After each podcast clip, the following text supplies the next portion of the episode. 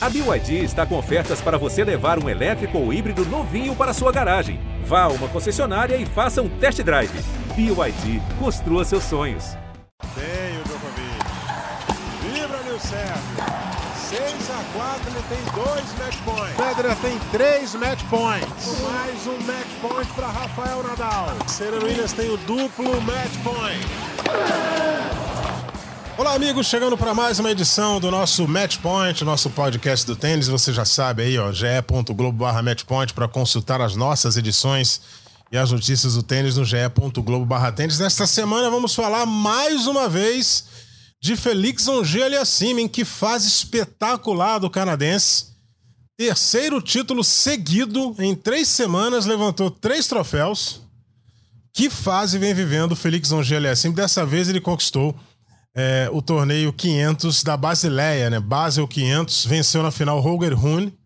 No primeiro duelo entre eles, fez dois sets a 0 para cima do Holger Rune, mas foi uma campanha espetacular do Angel Yassim.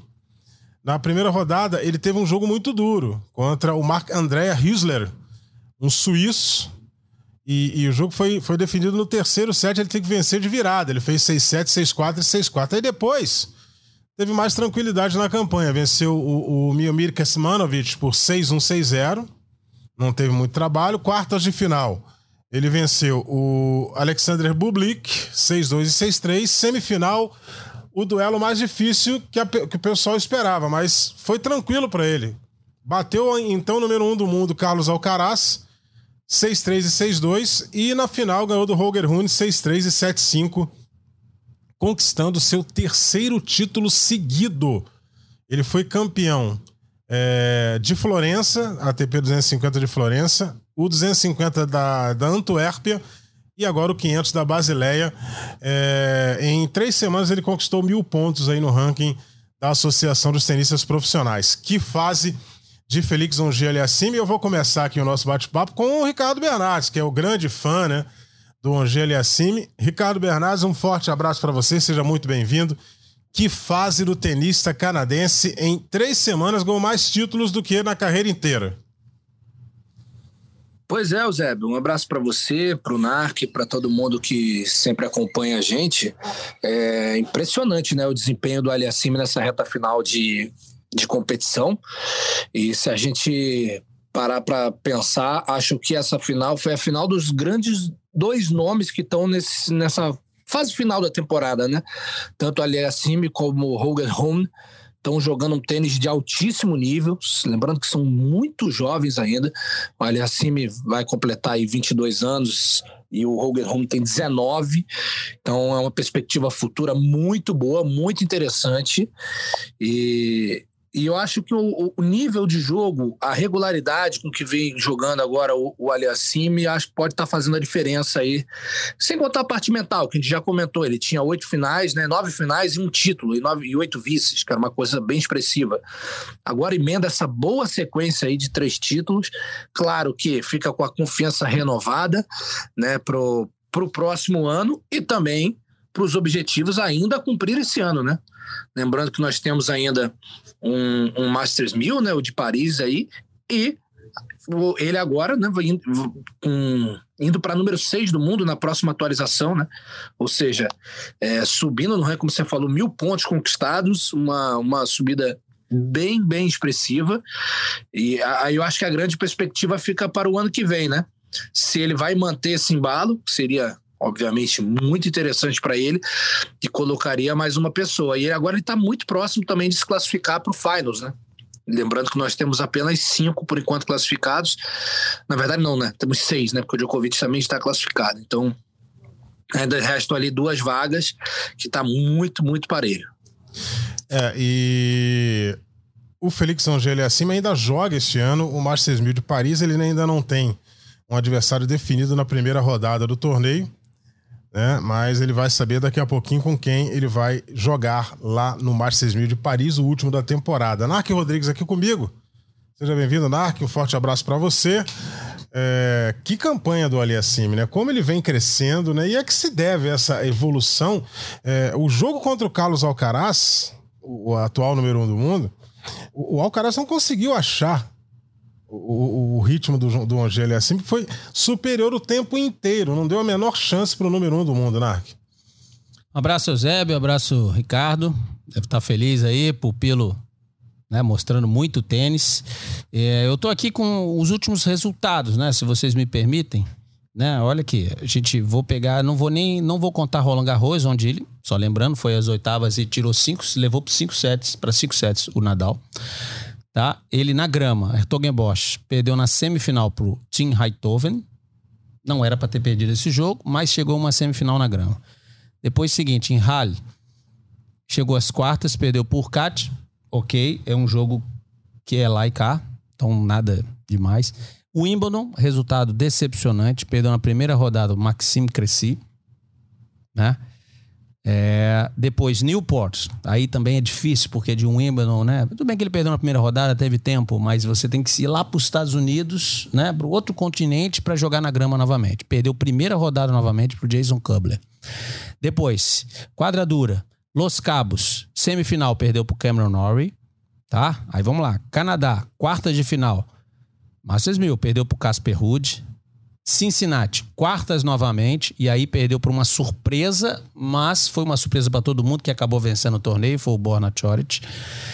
US Open, outro resultado decepcionante, dois grandes lances seguidos, Jack Draper, segunda rodada, perdeu 3 a 0 tá? Aí vem, olha como começa. Canadá, é, perdão, Canadá na Copa Davis, tá? Contra a Coreia, perdeu pro Son Kwon. Aí depois ele ganhou do Kesmanovic, e ganhou do Alcaraz. Esse jogo foi em Valência, Copa Davis. Então aí começa. Vamos lá. Lever Cup perdeu pro Berretini, mas ganhou do Djokovic. Sim. Olha como já estava dando sinais de que o jogo estava ali. O jogo estava ali e estava começando a sair, né? É, tênis, é, só o pessoal que está acompanhando, não é que nem boxe. Ou uma luta de MMA, UFC. Você não treina para aquela luta. Você vem treinando obviamente, buscando melhorar a cada dia, a cada dia. E aí o jogo fica dentro de você, você começa a sentir bem a bola, se sentir bem na quadra, entendendo tudo, a, né, a quadra começa a ficar grande, as coisas ficam fáceis para você, só que uma hora o jogo tem que sair. Às vezes ele tá dentro e o jogador não permite sair, né? Seja por pressão, seja por não deixar isso. Aí depois vão. E Astana, o último resultado dele ruim. Primeira rodada perdeu pro Bautista Goods. Aí depois ele ganhou Firenze, até com facilidade, não pegou nenhum grande adversário, Lourenço Musetti na semi. Depois ganhou Antuérpia, tá? Aí ganhando, vou chamar a atenção o Daniel Evans nas quartas de final, jogo duro, três sets. E esse jogo aí, esse torneio agora da Basileia, no qual ele voltou a vencer o número um do mundo, o Carlos Alcaraz, na semifinal.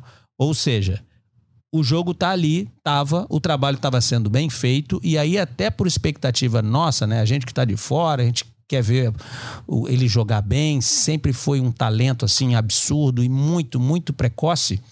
Uma hora o jogo sai. Uma hora o jogo sai. E aí, quando sai, aí o estrago que ele tá fazendo.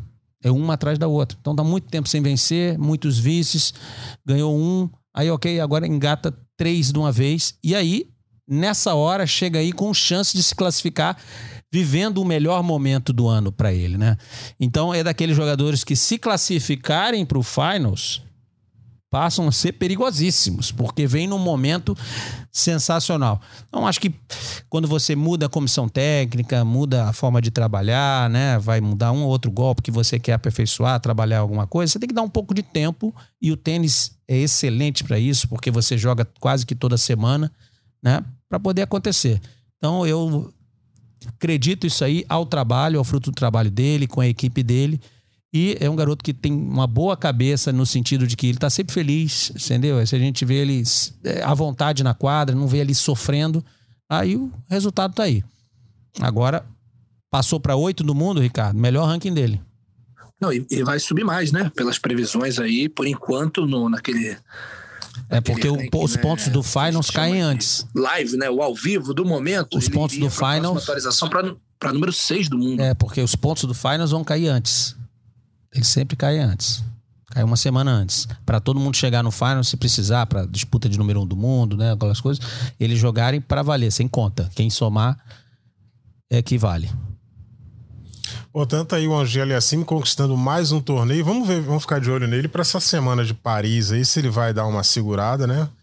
Economizar o físico para entrar com tudo no Finals ou se vai continuar no ritmo normal aí ganhando seus jogos. Tem que ver o que ele precisa de ponto. É, 13 terceira vitória seguida com três títulos consecutivos para o Felix Angeli Assimi, canadense, fazendo realmente uma grande campanha e, e crescendo bastante no ranking, né?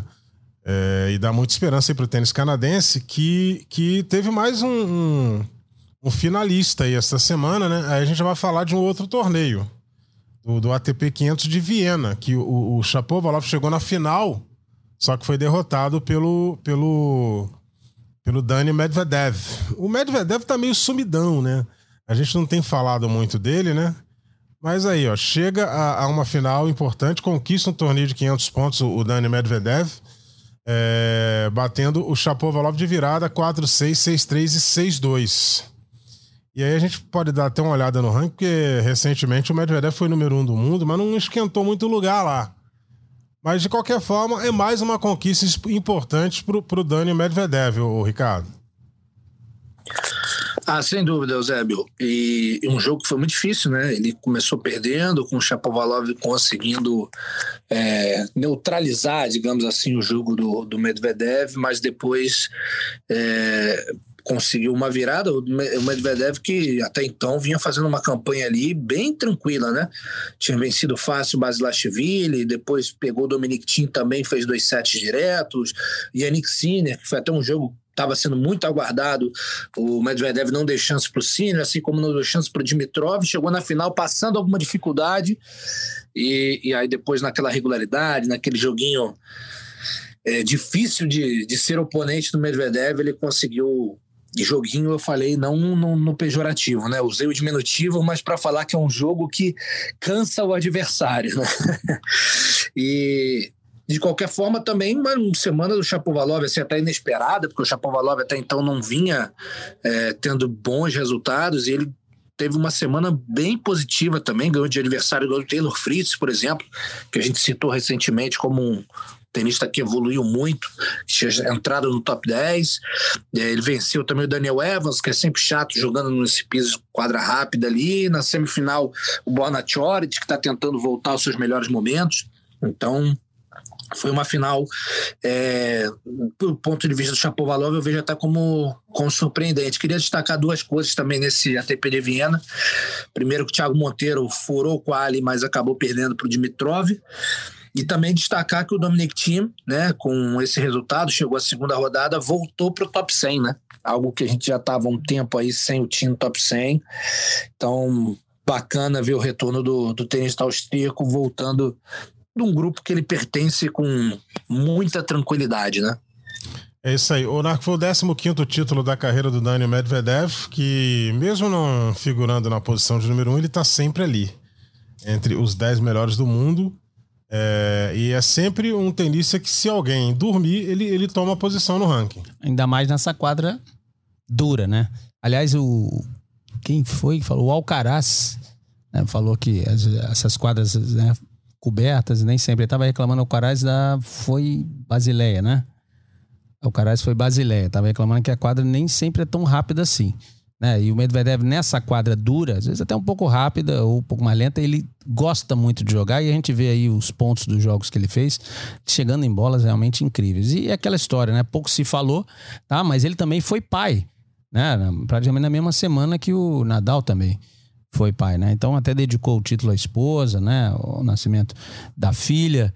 Então são jogadores que que têm, obviamente, a sua vida, né? Fora da quadra, mas que conseguem ainda se concentrar. Então ele não ficou sem jogar duas semanas, voltou agora e acabou vencendo ainda um título. Eu acho o Medvedev, apesar de algumas bobagens, né? Que ele faz aí, fala, né? Gestos, mas ele, eu gosto dele pela autenticidade. Ele é autêntico, entendeu? Ele vai lá e fala o que tem que falar e pronto. A gente pode gostar, pode não gostar. E cada um tem, tem a sua opinião. Mas acho que ele é autêntico. E, e é dono de um tênis. Vamos dizer assim, é, ele joga muito tênis, só que ele joga num estilo dele. Então, o estilo dele, não, a gente não pode confundir o que ele joga com o estilo dele. O estilo dele não é dos mais belos, vamos dizer assim, longe disso. Mas é extremamente eficiente. É um cara que tá ali com o seu técnico já há muito tempo, comissão técnica enxuta, tá ele, o técnico, aí ok, deve ter o preparador, tudo, mas nem aparece muito, ele viaja aí o circuito tá seguindo aí o caminho dele. Agora, como você falou, bateu o número um, foi muito pouco. Aliás, a gente está olhando de ranking. Sabe quem agora já caiu para quatro? O Casper Ruud. É, aí, Ricardo, e, bateu lá dois, já tá caindo. É, os pontos de Paris já caíram, né? E, e, por exemplo, com isso aí o Djokovic aparece na posição de número 10. E o Medvedev aí é o 5 do mundo. O Alcaraz ainda lidera com, com o Nadal em segundo, o Tsitsipas em terceiro e agora o Casper Ruud caindo para essa quarta posição, Ricardo Bernardes. Aquela, aquela troca de posições ali, né, na dança das cadeiras entre os dez melhores do mundo, né? É, o Casper Ruud, a gente já, já falou um bocado sobre ele, né? E com um tênis que ele apresenta muito competitivo, conseguiu chegar a duas finais de Grand Slam no ano, espetacular, por isso mereceu subir bastante, chegar até número dois do mundo, ficou uma vitória de ser número um do mundo, que seria uma coisa surpreendente para todo mundo que acompanha o circuito, né? E agora são posições de ajuste, né? a questão do Casper Ruud vai ser mais ano que vem, como ele vai fazer para defender esses pontos todos aí.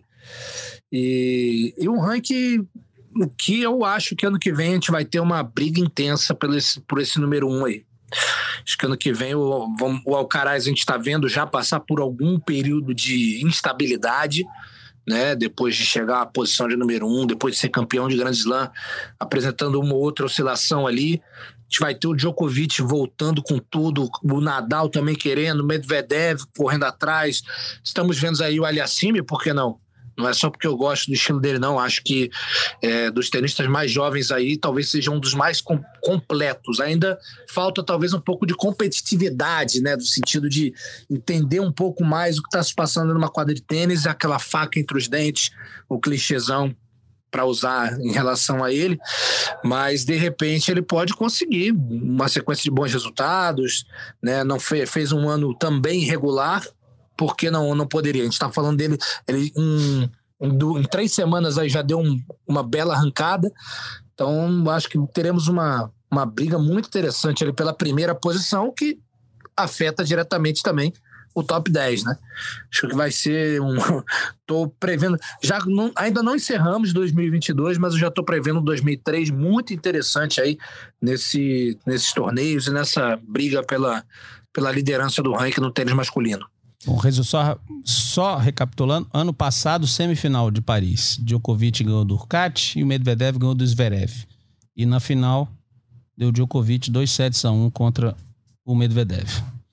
É, e quem saiu do, do, do top 10 com essa, com essa queda dos pontos aí de Paris foi o, o Alexandre Zverev, né? Que tá tentando voltar aí aos poucos, né? Depois da cirurgia. E o Zverev é, agora é número 11. É, ele vai perder pontos do, do, de Paris e também do Final. É, que ele não, não se classificou, porque ele teve que parar. E a gente não tem italianos entre os 10 do mundo. Os que estavam por lá saíram. Sinner agora é 14 e o Berretini é número 15 do mundo e o Lorenzo Musetti é o número 23. Mas a Itália continua tendo ali três jogadores entre os 30 melhores do mundo. Ah, o tênis italiano ainda continua bem representado, né? E aí a gente já espera esse fim de temporada. Muita gente não vai jogar o Finals, aí o Finals é para poucos.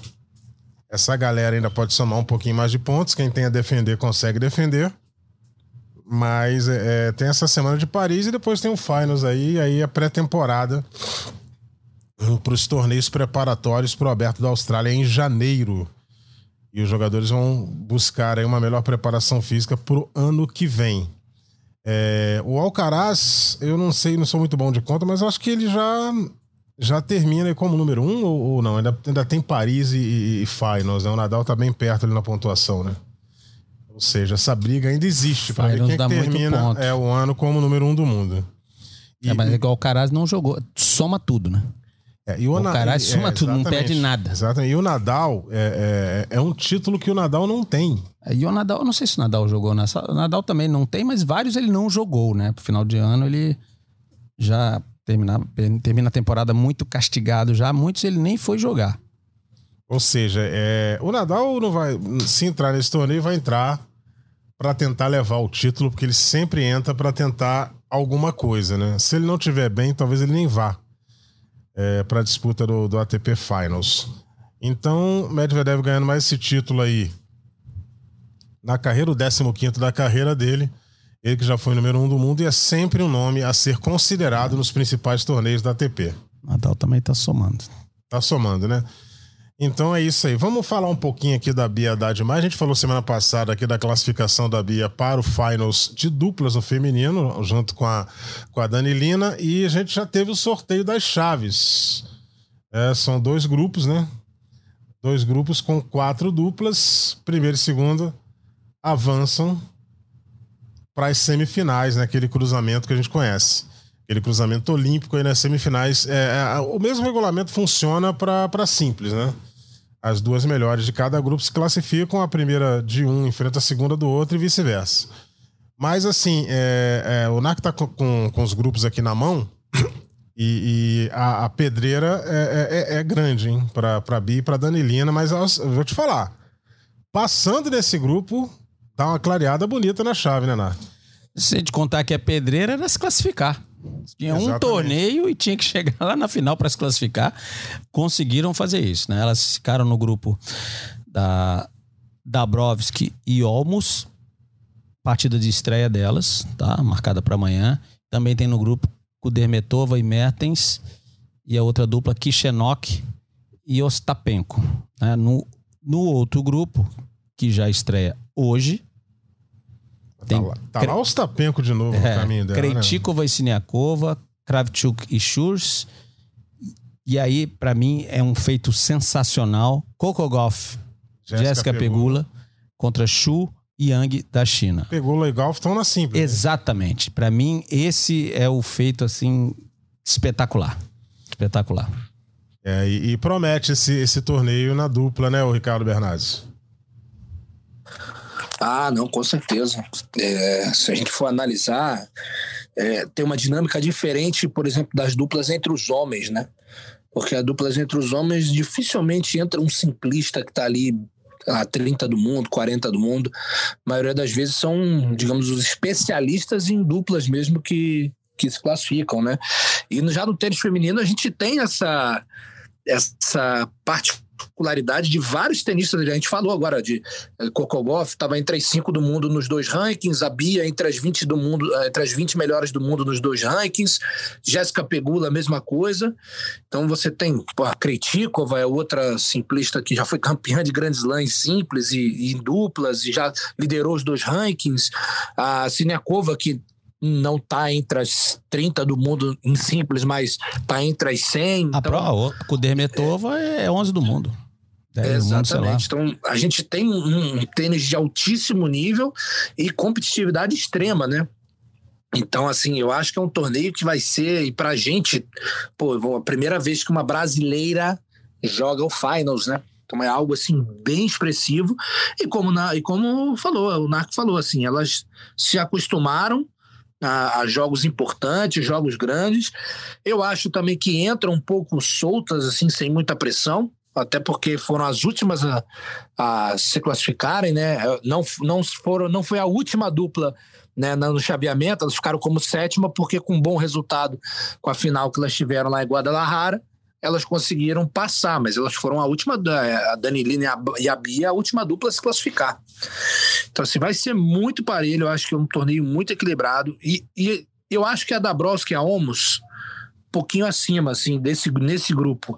Agora, as outras três duplas ali, eu vejo muito, muito equilíbrio, eu acho que pode ir para qualquer lado, torcer para que a Bia e, e, a Danilina estejam em bons dias ali, que não sei não, viu?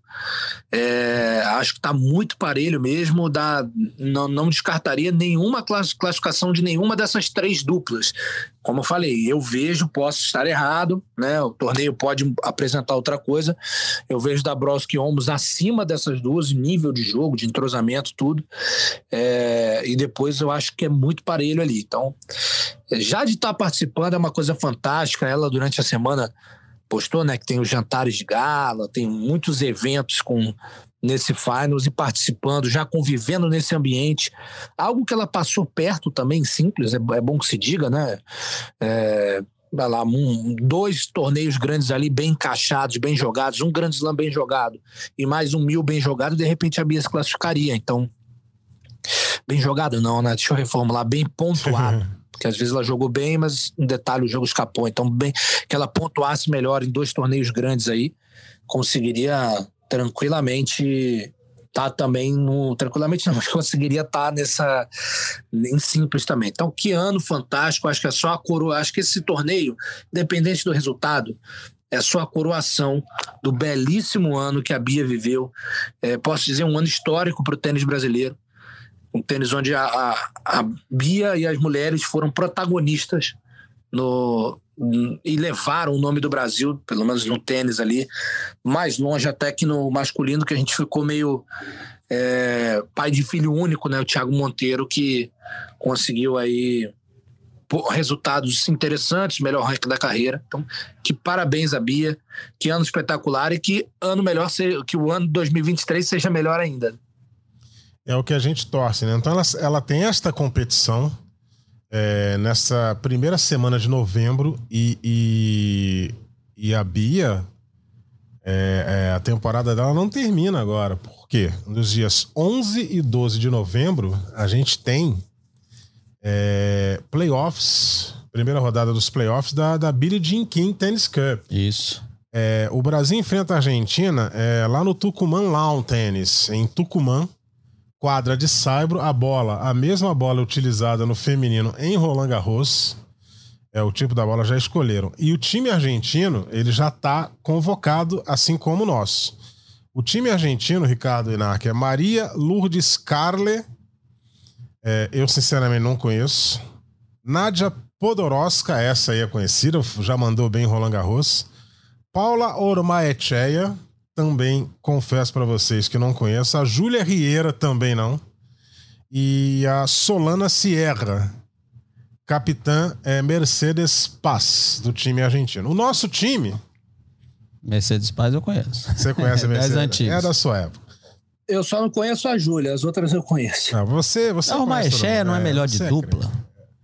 É. Não, mas chegou a jogar jogar simples ali, tem meio três melhores do mundo. É, a Lourdes Carli foi uma tenista que teve muito êxito no juvenil, tá com um pouquinho de dificuldade na transição, mas já está encaixando bons torneios. É, a Solana Sierra, que você citou, Zé, é uma juvenil ainda, muito boa jogadora. Então, olho muito nela. competitiva. Acho que está aí mais para compor o grupo ela do é, que. É, ela é, do, é de 2004. É o que eu acho. Né? Ela é de 2004. É, isso, é muito boa jogadora, tá? Então eu acho que é um grupo assim que é visivelmente enfraquecido, né? De, é, pelo que a gente já costuma, em comparação, por exemplo, com o tênis masculino, que você pode jogar pro alto ali, vai vir um, um grupo competitivo. Eu acho que esse grupo da Argentina no feminino é mais uma transição. Elas estão começando uma passagem de bastão e a Nádia Podoroska, que a gente conhece, mas que não vive o melhor momento da carreira.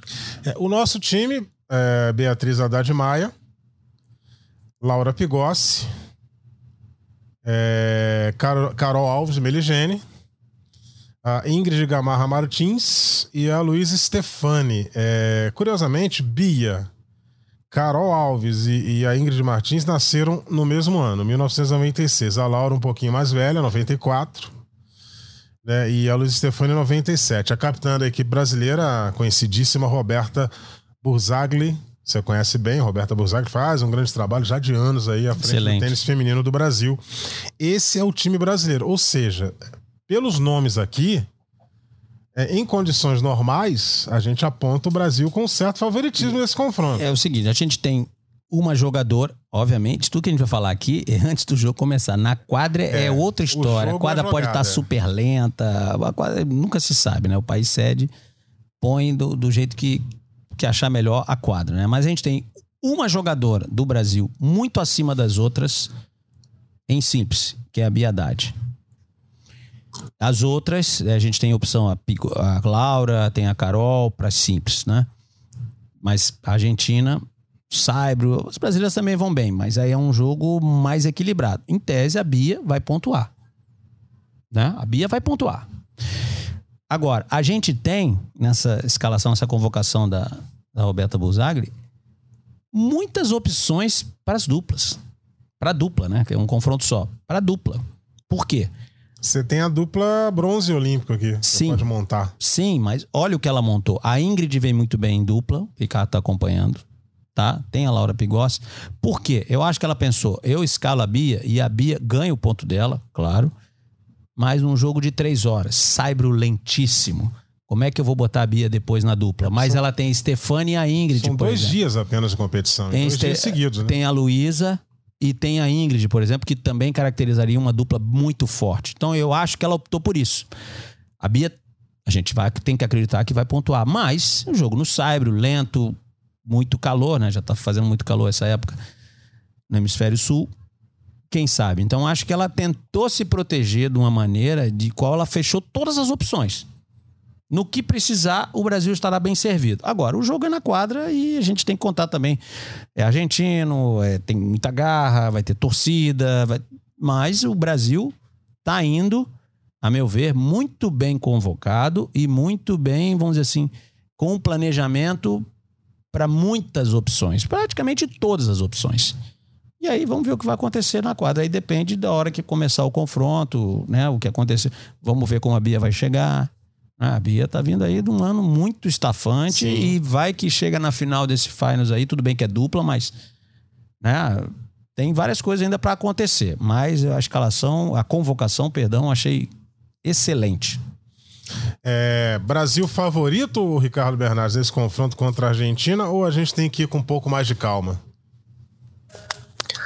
Ah, eu acho que pelo momento é favoritismo. Quando é, existe muita, principalmente a torcida de futebol adora quando nós jornalistas, né, comentaristas, narradores, Sim. falamos ah, time tal é favorito contra outro time. A gente não está dizendo que outro time não tem chance nenhuma de ganhar. A gente está falando que pelo que a gente está observando no esporte, ou seja, no, no campo de futebol, na quadra de tênis, o momento melhor é do outro time, o que indicaria uma possibilidade de vitória maior. Então, assim, acho que é a mesma coisa. A gente tem uma jogadora entre as 20 do mundo, em simples. A gente tem duas, eh, duas ou duas jogadoras no momento entre as 100 do mundo em duplas, sendo que uma só está mais abaixo que a Luísa porque teve uma lesão muito grave, senão ela estaria aí provavelmente até no finals da vida. Então, nós temos du- uma dupla, se ela resolver encaixar, né? E eu acho que além disso tem, tem essa característica da nossa equipe, ela pode adequar o time de acordo com, com o enfrentamento, né? Vamos supor, ah, não, eu, pre- eu prefiro preservar a Bia, né, para jogar simples, preservar o físico dela, ela vai me entregar dois, dois pontos e eu vou contar com a dupla medalha de bronze, ou eu vou contar com, com a Carolina, ou eu vou contar com a Gabriela. Eh, Todas elas são versáteis entregam um estilo de jogo diferente, tanto em simples quanto em dupla. Então, acho que isso tem muito a ver com, com, com esse, na minha visão, favoritismo, sim, da, da equipe brasileira. Pra você ter uma ideia, é, Nark, é, a melhor argentina ranqueada na época da convocação, em simples, é a Maria Lourdes Carli, né? Ela é número 172. Depois a Paula Ormaet é 188. Isso é ranking de simples, hein? E a Podoroska, que já foi acho que CM de Roland Garros, se não me engano, Sim, mas acho que tá 200 e pouco. ela tá de 209. É. Ela caiu, ela teve mas, uma mas- lesão. mas assim, o jogo você não esquece, né? Ela é uma jogadora perigosa nesse confronto.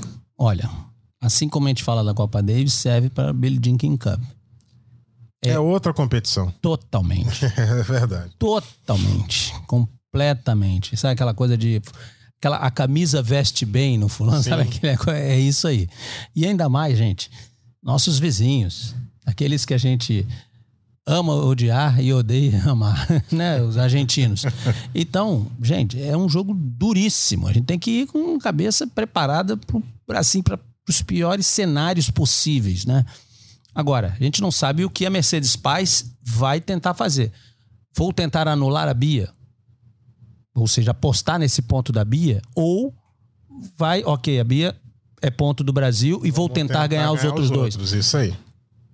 A gente tem que pensar, né? Essa A- linha de é, raciocínio, a dupla, é fundamental pra gente. Exatamente, mas é porque é aquela história, simples, cada simples já faz dois jogos, né? São quatro jogos de simples, né? E tem a dupla. Então, é, eu não sei, a dupla é um ponto só, né? A simples você tem quatro pontos em jogo. Ah, se ela esquecer, se ela esquecer das duas simples da Bia, aí tem as duas simples do Brasil, no qual ela vai apostar, e 2 a 2 e vai pra dupla. Mas será que pra dupla ela vai apostar, que a gente tem a Bia até, ou a Luísa Stefani, tem a Ingrid também, até podendo usar a Laura Pigossi também, medalha de bronze olímpica, ou ela vai apostar num dos jogos, vai chegar e pegar uma, como disse o Ricardo, uma juvenil dessa aí, recém-saída, muito jovem, olha, vai lá e você não tem obrigação nenhuma. Joga como franco atirador, vai para cima, tenta tudo, curta, tenta fazer o que der, enlouquece ela e vamos ver o que acontece. Vai que tira um ponto. Então depende também do, do, do, qual foi a intenção, qual vai ser a estratégia, vamos dizer, da Mercedes Paz. Agora, que o Brasil está indo muito bem, está indo firme demais. Legal, que a gente está aguardando aí para a sequência, né? Essa competição, logo depois do, do Finals feminino, essa Billie Jean King Cup, que o Brasil tem a Argentina pela frente nos dias 11 e 12 de novembro, lá em Tucumã, é, no Tucumã Lawn Tennis Club. É, o, o, clube mais famoso do, do, do, tênis argentino é o da capital, Buenos Aires Lawn Tennis Club. Já joguei lá. Do, do hipódromo argentino, né? E é um belíssimo clube, tem uma quadra central enorme. se não me engano, são 23 quadras. Ou seja, e os argentinos têm muita tradição no tênis. Esse confronto eles colocaram para Tucumã, que não é muito longe, na Grande Buenos Aires. É, esse confronto de Brasil e Argentina. É, Ricardo Bernardes, é, aquela de bastidores, tem para essa semana? Olha, foi uma semana mais comedida, viu? Não tivemos tantas coisas, não. Tivemos uma. O Felipe Meligeni é, voltando às quartas de final de um challenge, obtendo ali, mas de certa forma foi uma, uma semana que acho que dessa vez eu vou ficar devendo, Eusébio. Não tivemos nada muito expressivo, não. Beleza. Narc Rodrigues, você tem aí alguma de bastidores ou. Não vamos falar de futebol, não. Que você não, e, o, e, o, Ricardo, vocês têm, estão bem melhor, melhores não. no futebol do que eu. Eu não prefiro não, não falar. eu não tenho nada para falar. Eu, nem porque, como é que eu viria com bastidores sem checar antes com ah, o Ricardo se, se é verdade ou não, né? Se procede ou não. Então eu não entendo. Se ele não tem, eu também não tenho. Então a gente vai chegando aqui ao fim do nosso, do nosso Match Point, mais uma edição do Match Point, né? E para você consultar as nossas edições, eu lembro mais uma vez, o ge.globo barra Matchpoint, notícias do tênis no ge.globo barra tênis. Semana que vem a gente vai estar de volta aqui comentando o desempenho da Beatriz Haddad Maia no, no, do WTA Finals de duplas e falando também da semana do Masters 1000 de Paris. A gente vai ver quem vai ser o campeão. E os classificados para o Finals. E os classificados para o Finals. E de repente, semana que vem, eu falo de novo aqui do Onger ali acima. Vai que ele vence o Masters 1000 de Paris, aí embala de vez, né? Que trabalho. É, tá aí. Ele tá inspirado, é, hein? Rapaz, não duvida, não. Que trabalho do tênis canadense. Agradeço aqui a participação do Ricardo Bernardes, do Narco Rodrigues. Um forte abraço a todos e até semana que vem.